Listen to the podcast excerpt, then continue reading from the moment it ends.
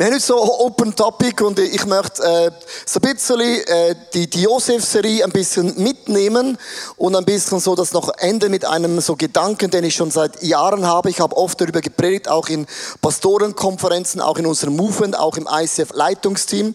Und es ist meine Frage, die ich heute stelle, wie bleibe ich on fire? Wie bleibe ich richtig on fire mit meinem Jesus? Weil etwas zu starten ist eine Sache, was zu enden ist eine ganz, ganz andere Sache. Und ich möchte so, so, und ich bete zu Gott, ich möchte genauso stark mein Leben enden, wie ich auch gestartet habe. Und dazu möchte ich beginnen mit einer Geschichte, das ist meine Lieblingsgeschichte.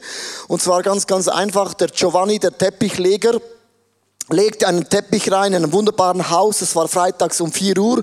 Und irgendwann sieht er plötzlich in dem Teppich hat es eine Delle drin und er denkt, oh nein, Giovanni, ich habe die Zigarettenpackung vergessen und den Teppich darüber gelegt. Was machst du freitags um 4 Uhr, wenn du nach Hause willst zu deiner Maria? Er hat sich überlegt, okay, ich kann es ja flach treten und hat das alles flach getreten, diese Delle mit der Zigarettenbox. Und dann hat man nichts mehr gesehen. Und dann kommt die Frau nach Hause und sagt, wow, äh, wunderschönen Teppich gelegt. Giovanni, möchtest du noch einen Kaffee, bevor du nach Hause fährst? Und er sagt, ja. Und dann kommt die Frau äh, wieder raus und sagt, Giovanni, hier ist der Kaffee und auch deine Zigarettenpackung, die, die du in der Küche vergessen hast. Und er denkt, Zigarettenpackung. Dann fragt sie ihn, hast du meinen Hamster gesehen? Und er sagt, keine Ahnung.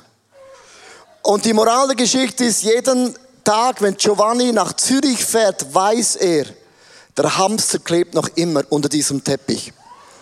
Es wird zwar niemand sehen, es wird auch niemand erfahren, aber es gibt Dinge in unserem Leben, die wir getan haben oder Dinge, die wir denken oder unsere Motivation, das sieht niemand, aber es klebt so symbolisch unter unserem Teppich.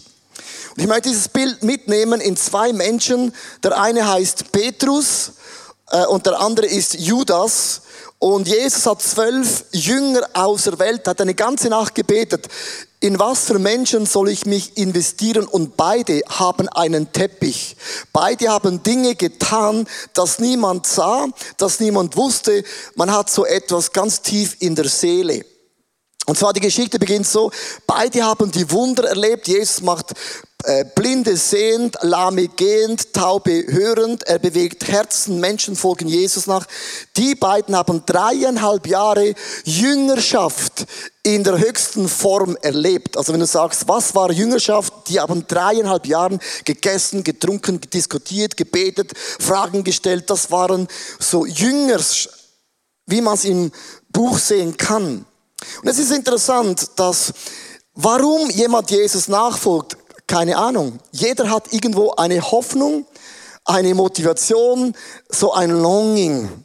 Wir sind nicht einfach neutral, folgen Jesus nach. Wir haben alle irgendwo so ein, ein Wunsch, eine innere Agenda. Darüber spricht man nicht und wird es uns auch noch sehen. Auch im Leben von Judas gab es versteckte Agendas, das niemand sah. Eben, im Teppich gab es immer Dinge.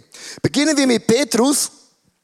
Der war immer der Positive, darum auch lila egal was Jesus sagt, er sagt ihm, ja Jesus, come on, let's do it. Dem war es vielleicht ein bisschen langweilig im Leben. Hauptsache was Neues, Hauptsache Action und Spaß. Und dann gibt es diesen bekannten Moment, wo Judas, wo Petrus dreimal leugnet, dass er Jesus Christus nicht kennt. Und das kann man sich gar nicht vorstellen, dass er dreimal sagt, ich habe noch nie in meinem Leben von Jesus gehört. Und hat monsterkrass versagt. Und es kommt ein ganz, ganz für ihn bewegender Moment in Johannes 21, Vers 17 bis 18. Er begegnet Jesus oder Jesus begegnet ihm. Das musst du mal in diese Schuhe hineinversetzen. Wenn du jemand verratest, bist du froh, du siehst ihn nicht mehr. Aber der Moment, wo du dem in die Augen schaust und er dich nicht einmal fragt, sondern dreimal denkst du, ich möchte gerne ein Loch bauen und am liebsten einfach verschwinden. Es war ihm total unangenehm. Ein drittes Mal fragte Jesus. Das erste Mal war schon schlimm, das dritte Mal war ein Killer. Simon, Sohn von Johannes, hast du mich wirklich lieb? Jetzt wurde Petrus traurig, weil Jesus ihn zum dritten Mal diese Frage stellte. Deshalb antwortete er, Herr, du weißt alles Mit anderen Worten sagte Petrus, Jesus, du weißt auch das, was unter diesem Teppich ist. Was niemand sah, was niemand weiß, du weißt es, du siehst es. Warum stellst du mir diese Frage? Und das heißt wie weiter, du weißt doch auch, wie sehr ich dich lieb habe. Und man kann sagen, im Leben von Petrus, der hat sich schuldig gefühlt. Schuld bedeutet, ich habe was Falsches getan. Ich als eine Person habe was getan. Es tut mir mega leid. Und wer sich schuldig fühlt, der kann in seinem Leben auch Vergebung annehmen. Es ist nicht immer so einfach, dass man Vergebung annehmen kann, weil man hat ja etwas gemacht. Er hat sich schuldig gefühlt. Schuld bedeutet, ich habe versagt, ich habe einen Fehler begangen, ich habe was getan. Dann haben wir da drüben, haben wir Judas, der hat auch versagt. Ich werde es euch auch vorlesen. Es heißt nämlich hier in Matthäus 26, Vers 49 bis 15. Judas ging direkt auf Jesus zu, sei gegrüßt, Rabbi, sagte er und küsste ihn. Und stell dir vor diesem Moment, als Judas Jesus verrät, heißt es hier in der Bibel, Jesus sah ihn an. Mein Freund. Hey, das ist crazy. Im tiefsten Verrat sagt Jesus noch immer, auch jetzt gebe ich dir nochmals eine Chance, umzukehren. Logisch für die, die die Bibel lesen, wissen, Judas war vorherbestimmt, Jesus zu verraten. Das wäre jetzt ein anderes Thema, Vorherbestimmung. Aber Jesus gab ihm nochmals die Chance. Tu, was du dir vorgenommen hast. Sofort traten die Männer heran, packten Jesus und nahmen ihn fest. Also Jesus gab auch Judas diese Möglichkeit umzudrehen. Und jetzt gibt es einen crazy Bibelvers, das geht mich weiter, in Matthäus 27, Vers 3 bis 5. Als Judas der Verräter sah, dass Jesus zum Tode verurteilt worden sollte, tat es ihm leid, was er getan hatte. Es tat Petrus leid, ich habe versagt, ich brauche Vergebung. Es tat auch Judas mega leid. Und das heißt hier weiter, er brach den obersten Priestern und den führenden Männern des Volkes die 30 Silberstücke zurück. Ich habe Unrecht getan und einen Unschuldigen verraten, bekannte er. Was geht uns das an, gaben sie ihm zur Antwort. Das ist deine Sache. Und es gibt so manchmal ein Wort, das ist deine Sache, das ist dein Fehler, es ist deine Schuld. Dann nahm Judas das Geld und warf es in den Tempel, dann lief er fort und er erhängte sich. Es gibt nämlich ein zweites Wort und das ist Scham. Scham und Schuld ist nicht das gleiche. Schuld heißt, ich habe einen Fehler begangen und Scham sagt, ich bin ein Fehler. Wenn du Dinge falsch machst, kannst du sagen, ich habe versagt oder ich bin ein Versager. Ich bin falsch. Und aus diesem Scham entsteht immer Anklage. Und es ist hochinteressant, dass die Bibel sagt in der Offenbarung, dass der Teufel, unser Feind, ist der Ankläger der Heiligen. Er klagt Brüder und Schwestern an. Du hast zwei Menschen. Der eine sagt, ich habe versagt, ich habe einen Fehler begangen. Und der andere sagt, ich bin ein Fehler. Ich habe, meine Person ist falsch. Das ist tun und das ist sein. Das ist ein Fehler und das ist die Person und er klagte sich an. Der schrieb Geschichte und der war Geschichte. Wieso nehme ich das Beispiel? Weil du siehst in der Bibel, es lag nicht alleine an der Jüngerschaft. Du kannst noch so top gejüngert werden und geschafft werden. Jünger schaffen. Sondern es ist immer die Frage, wie ist unser Herz? Und ich habe ein Bild vor vielen Jahren entwickelt für mich persönlich selber. Mein Leben, mein Herz, meine Seele ist wie ein Garten. Und ich habe ja selber einen kleinen Garten gehabt zu Hause im Buchs. Ich war Gärtner. Das sieht man nicht mehr an, aber ich kann gärtnern. Und wenn du einen kleinen Garten hast, du musst nichts machen und das Unkraut wächst automatisch. musst nicht mal Glauben haben, du musst nicht mal gesalbt sein. Unkraut wächst, auch wenn du nichts machst. Und ein Garten wird automatisch, der Boden wird hart.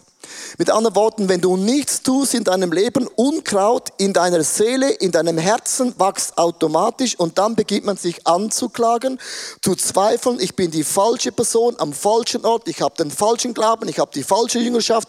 Zu wenig, man klagt sich total an.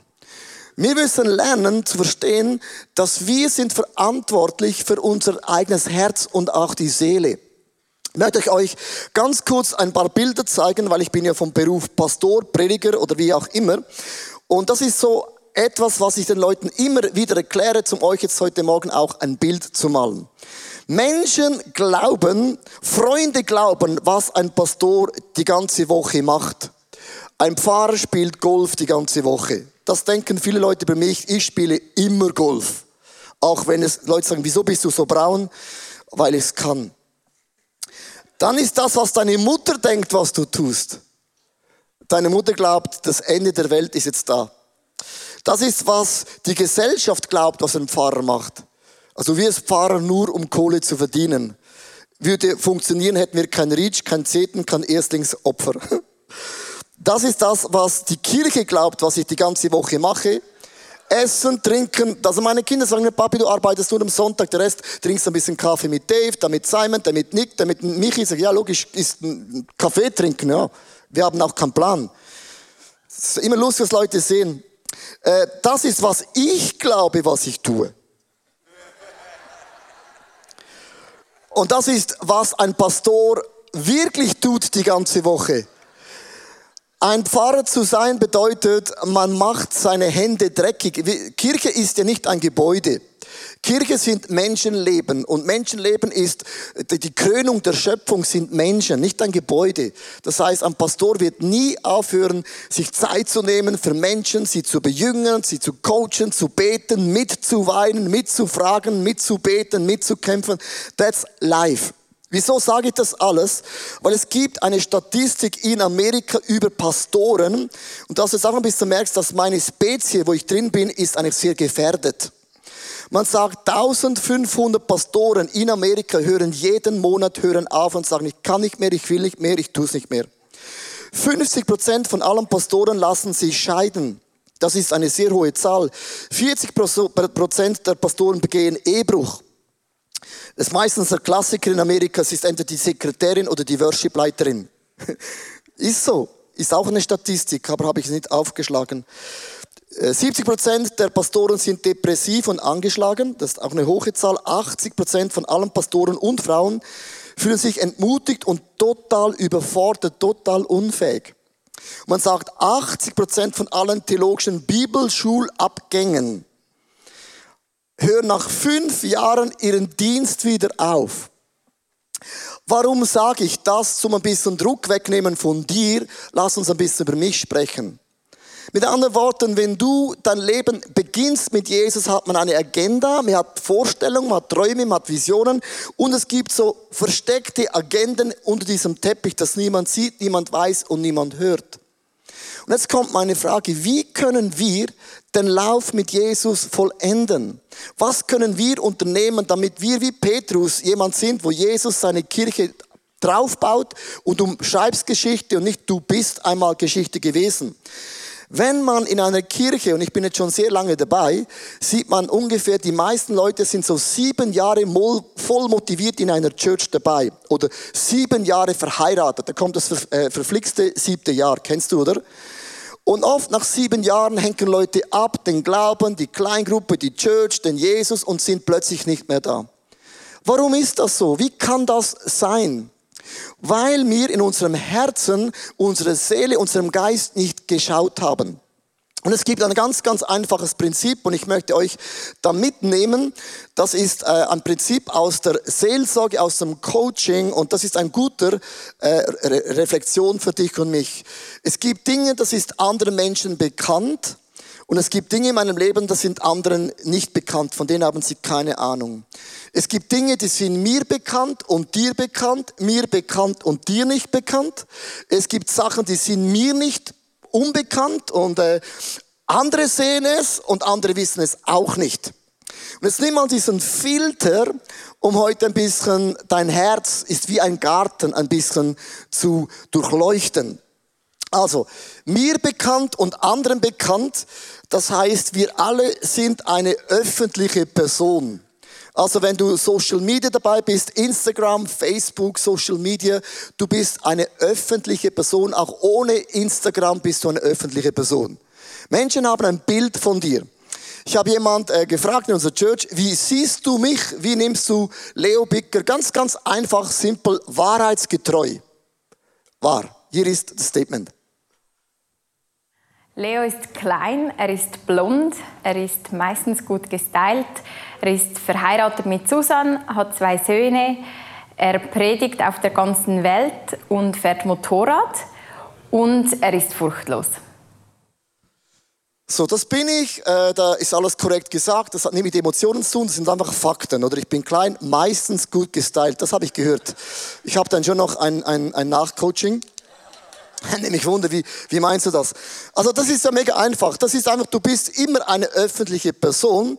Und jetzt gibt es Dinge, die sind mir unbekannt und anderen Menschen bekannt. Das nennt man einen blinden Flecken. Das heißt, ich, ich mache Dinge, die fallen mir gar nicht auf. Wenn du verheiratet bist, dann, dann hast du 20 Dinge bei deiner Frau, die ihr nicht auffällt. Zum Beispiel, sie popelt immer in der Nase während dem Autofahren. Das merkt sie gar nicht und dann isst sie das noch. Und du denkst, sieht dann die das nicht, schmeckt das nicht? Und sie sieht das schon gar nicht mehr. Er, der Mann zum Beispiel, furzt immer im Auto. Er riecht es schon gar nicht und dein Nachbar, der mitfahrt, denkt, was soll das, oder? Und hier ist auch ein Mann, der über meine blinde Flecken spricht und das ist seine Wahrnehmung, die ich einfach mal so stehen lassen muss und es ist, glaube ich, so. Leo, dass du ja grundsätzlich jedes Fettnäpfchen findest, das irgendwo rumliegt, das ist ja kein Blindspot, das wissen wir alle. Aber jetzt mal zu den Blindspots. Ich glaube, du bist grundsätzlich sehr gerne schnell unterwegs im Leben und das äußert sich äh, an gewissen Dingen, zum Beispiel wenn wir eine Sitzung haben zusammen und das Thema wird dir langsam zu langweilig, dann, äh, dann, dann wischst du das gerne mal vom Tisch, das bisschen weitergeht, weil es muss ja was geschehen und schnell passieren. Ja, und das Gleiche ist auch, wenn wir zusammen Motorrad fahren. Ich liebe es, mit dir Motorrad zu fahren. Und wir fahren dann da in die Pässe rauf in der Schweiz. Und wenn wir zu oberst sind, dann würde ich so gern einfach absteigen und die Aussicht genießen. Aber wenn du vorausfährst, ist das das größte der Gefühle und wir donnern dann weiter. Und der letzte Blindspot, den kannst du gar nicht sehen, weil der ist hier oben. Äh, da war es halt auch schon mal voller, gell? Aber kein Problem, wir lieben dich trotzdem. Du meinst, du meinst hier. Du meinst hier, ich sehe nicht. Das ist nur, die, das, ist nur das Licht, das raufschlägt. Also merkst du, die Blindspots, also natürlich, wenn ich das höre, würde ich jetzt sagen, das stimmt doch alles gar nicht. Dass ich nicht zuhören kann, ist eben, weil ich sehr weise bin und ich bin sehr schnell. Das ist eine Gabe Gottes. Ich möchte einfach sagen, man kann eben immer alles jetzt drehen. Und es ist ganz, ganz wichtig, äh, Dave hat das über mich gespiegelt, genau. Und man muss im Leben, und jetzt kommt wirklich das Wort muss, man muss Feedbacks holen. Feedbacks. Es ist so wichtig, Feedback. Feedback. Lass dich von Leuten etwas sagen. Lass dir von jedem Menschen etwas sagen. Feedback ist nicht sexy weil man hat dann immer das Gefühl, ich als eine Person habe versagt, man fällt in das Schamgefühl rein. Nein, ich mache noch gewisse Fehler. Und das ist nicht das Gleiche. Lass ich nicht in die Schamecke drängen, sondern einfach, dass ich im Pass weiterfahre, heißt auch mit anderen Worten, dafür kann ich statt drei Pässe sieben fahren. Also merkst du, ich kann Feedback kann man auch immer drehen. Ist mir mega wichtig. Habt ihr das Bild? Das ist jetzt alles relativ einfach und simpel. Jetzt gibt es Dinge, die sind mir bekannt, aber anderen unbekannt und das sind meine Geheimnisse. Und die Geheimnisse, die sind so krass, weil auch Petrus hat Geheimnisse. Auch Judas hatte Geheimnisse. Ich möchte euch mitnehmen in ein Geheimnis, das niemand sah und es kommt mega fromm daher mega fromm daher, du denkst, wow, der hat sogar noch recht. Es heißt nämlich, als Maria oder Martha, Maria oder Martha, eine von den beiden, hat das Salböl äh, auf die Füße von Jesus geleert, in Johannes 12, Vers 5 bis 6. Dann sagt Judas, warum ist dieses Salböl nicht für 300 Denare verkauft worden und den Armen gegeben worden? Also, Punkt. 300 Denare bedeutet, sie hat im Wert von einem Einjahresgehalt Öl auf die Füße geleert von Jesus. Und jetzt argumentiert Judas das ganz, ganz schlau. Du kannst immer die Armen in das Spiel bringen und du bist theologisch korrekt. Das ist krass, der argumentiert theologisch auf dem höchsten theologischen Niveau, die es gibt. Und dann sagt Jesus, das hätte man doch auch den Armen geben können. Und jeder dachte, das stimmt. Der hat vollkommen recht. Wie kann man sowas nur tun? Und jetzt achte, in Wirklichkeit ging es ihm aber nicht um die Armen, sondern um das Geld. Er verwaltete die gemeinsame Kasse und hat schon oft etwas für sich selbst daraus genommen und das hat niemand gemerkt.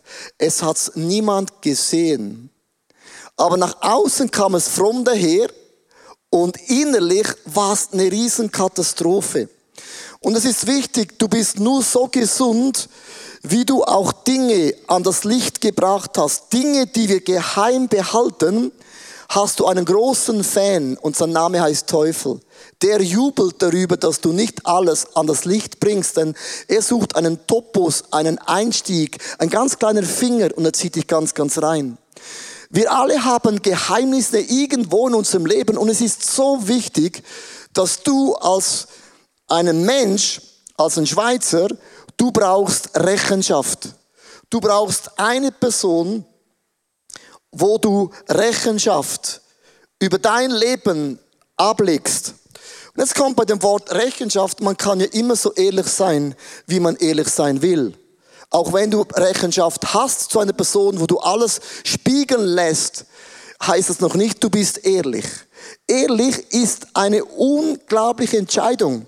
Mir hat einen äh, Doktor, Professor, Psychologen Folgendes gesagt, er hat schon tausend Leute beraten, die fremdgegangen sind. Und er hat mir gesagt, Leo, wenn Menschen fremd gehen und dann die Sünde bekennen, das Geheimnis an das Licht bringen, weißt du, wie viel liegt auf dem Tisch?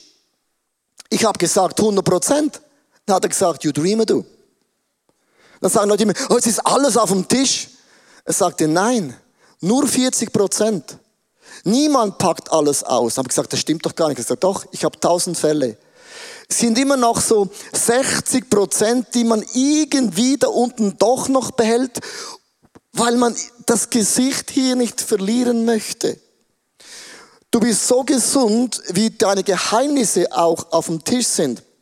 Und dann gibt es noch in Jakobus 5, Vers 16, das ist diese Bibelstelle, die kannst du mit diesem Geheimnis äh, ein bisschen in den Filter bringen. Mega coole Verheißung. Jakobus 5, Vers 16. Bekennt also einander eure Sünden, Fehler, wie Petrus, und betet füreinander, dass ihr gesund werdet. Das gerechte Gebet vermag viel, wenn es ernstlich ist, wenn du hier Dinge an das Licht bringst und wenn du es ernst meinst, das sind die Momente, wo Gott unser Herzen heilt. Und dann das Letzte, es ist mir unbekannt und es ist anderen unbekannt. Und da gibt es so Fragezeichen, es gibt viele Dinge in unserer Seele, in unserem Geist, die verstehen wir gar nicht. Habe ich keine Ahnung, warum macht das Gott, wieso lässt es Gott alles zu? Und ich möchte euch mitnehmen, das ist ein super guter Leidenschaftsfilter, das betrifft für jede einzelne Person, für jeden Tag. Das hilft uns, dass wir Geschichte schreiben können. Wie Petrus, wir sind schuldig, wir nehmen Vergebung an, aber wir lassen uns nie anklagen und wir sind nie falsch und Scham ist etwas, was du immer von deinem Leben wegstoßen solltest. Ich möchte enden mit äh, ein ganz paar praktische Punkte und zwar, äh, ich habe festgestellt für mich, das Leben ist mega busy. Also wir haben mega viel zu tun. Wir haben fast eine Frau, du hast Kinder, du hast Hobbys, du hast eine Church, du hast eine Small Group, du hast Jesus, dann kommt der Heilige Geist, der bringt dir noch neue Dinge rein, die du nicht im Radar gehabt hast. Das Leben ist mega busy. Und ich habe gemerkt, wenn ich in all dem stehen bleiben möchte, brauche ich eine Struktur, ich brauche eine Strategie. Und ich habe für mich eine Strategie entwickelt, weil ich alles daran setzen möchte. Und jetzt kommt das Wort möchte. Die Bibel sagt, wer meint, der steht, achte, dass du nicht fällst. Ich kann nicht sagen, ich falle nicht, sondern ich habe immer diesen Respekt und darum ist es mir auch wichtig, dass ich das innerlich ganz, ganz gut pflege. Also mein Muster ist erstens, jeden Tag, mein Mustergebet bete ich, jeden Tag eine Stunde mit Jesus. Eine Stunde pro Tag mit meinem Jesus, wo ich all das hinhalte. Warum ist das so wichtig?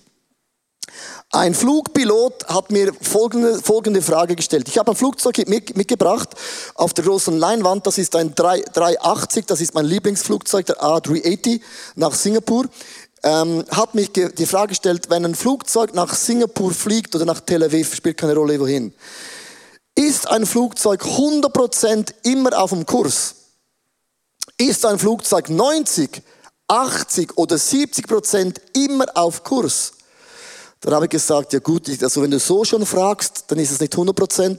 Dann habe ich gesagt, ja, dann ist ein Flugzeug 70% immer auf dem Kurs. Dann sagt er, ein Flugzeug ist nie auf Kurs. Nie.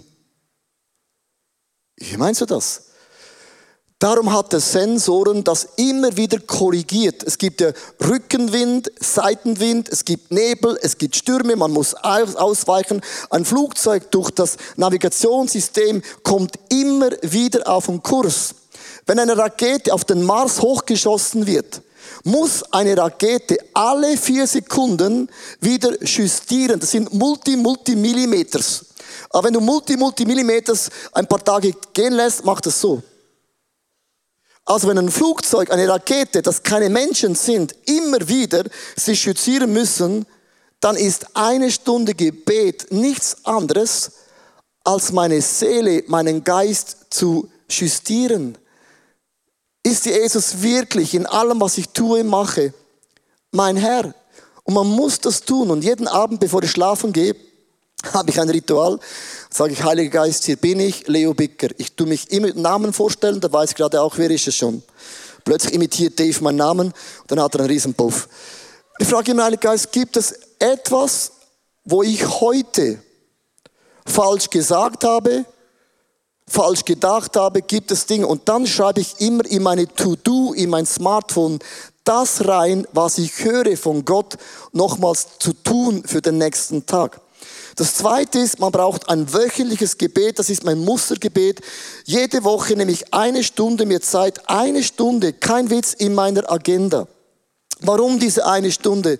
Weil diese eine Stunde definiert, wie ich mein Leben beende.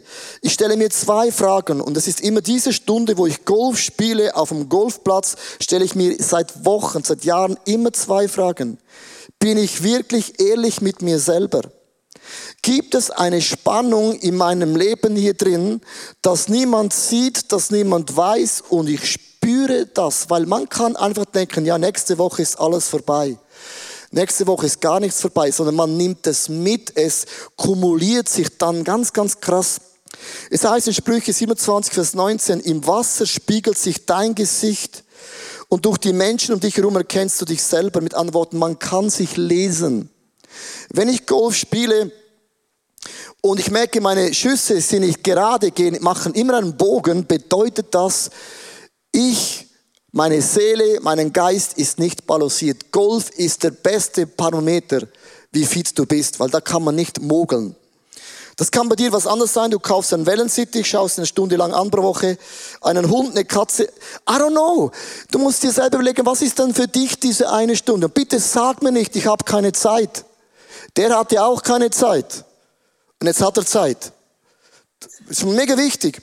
Dann einmal pro Monat nehme ich mir einen Tag Zeit, um ein zielgerichtetes Gebet zu beten. Ich habe jeden Monat diese Frage. Welche Geschichte möchte ich in meinem Leben erzählen? Wenn ich sterben würde und ich werde eines Tages sterben, was möchte ich hinterlassen? Ich möchte auch wie Petrus jemand sein, wo Jesus sein Reich drauf baut. Ich habe Machfehler, ich brauche Vergebung, das ist doch gar kein Thema.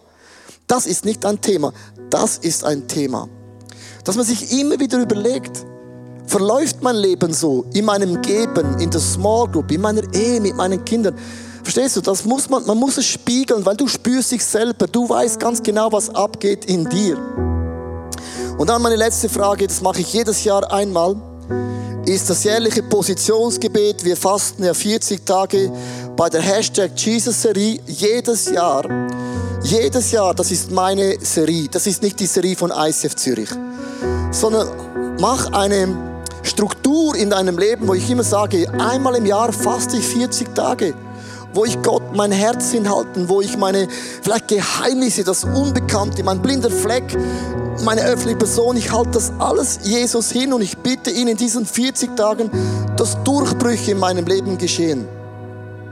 Ich habe gestern, und ich möchte mit dem enden, habe ich sieben Monate gefeiert, wo ich keinen weißen Zucker mehr esse. Sieben Monate sind schon vergangen. Sieben Monate.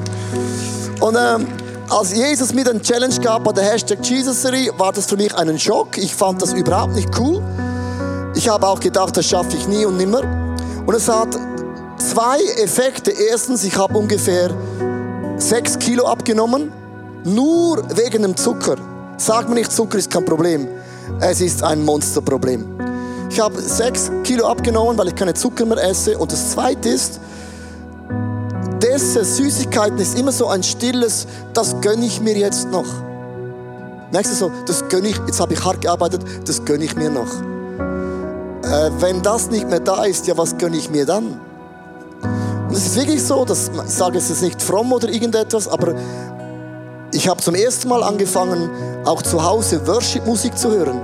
Ich höre nie Worship-Musik, weil ich bin ja immer um, um Worship. Heute viermal Dienstag Worship Tour. Ich bin overgeworshipped. Und seit Wochen, das kann meine Frau bestätigen, höre ich Worship am Morgen früh. Meine Frau hat gesagt, was ist mit dir los? Ich habe gesagt, ja, wenn es nichts mehr Süßes mehr gibt, dann brauche ich vom Himmel was Süßes. Und es macht etwas.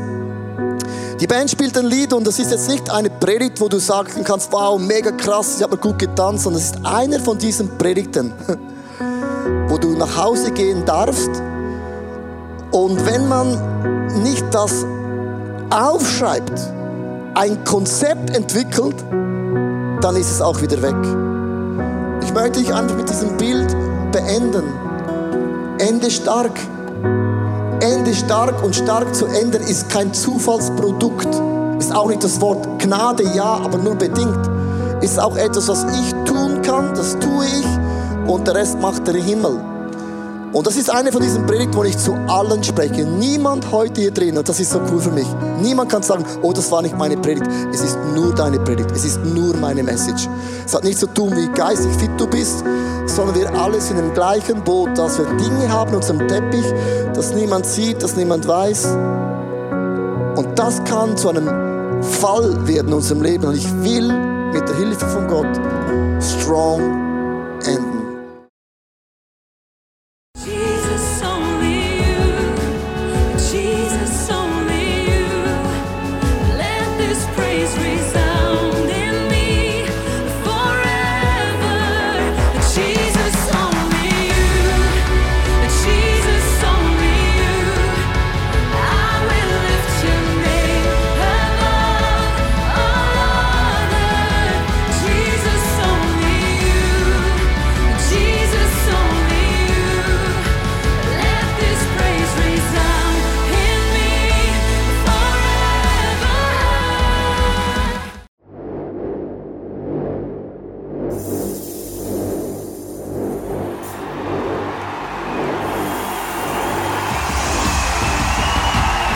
God, I will trust your sovereignty when there is no clarity because I can't sit forever in my disappointment and pain. I'm going to stand and I'm going to sing again, sing again, sing again.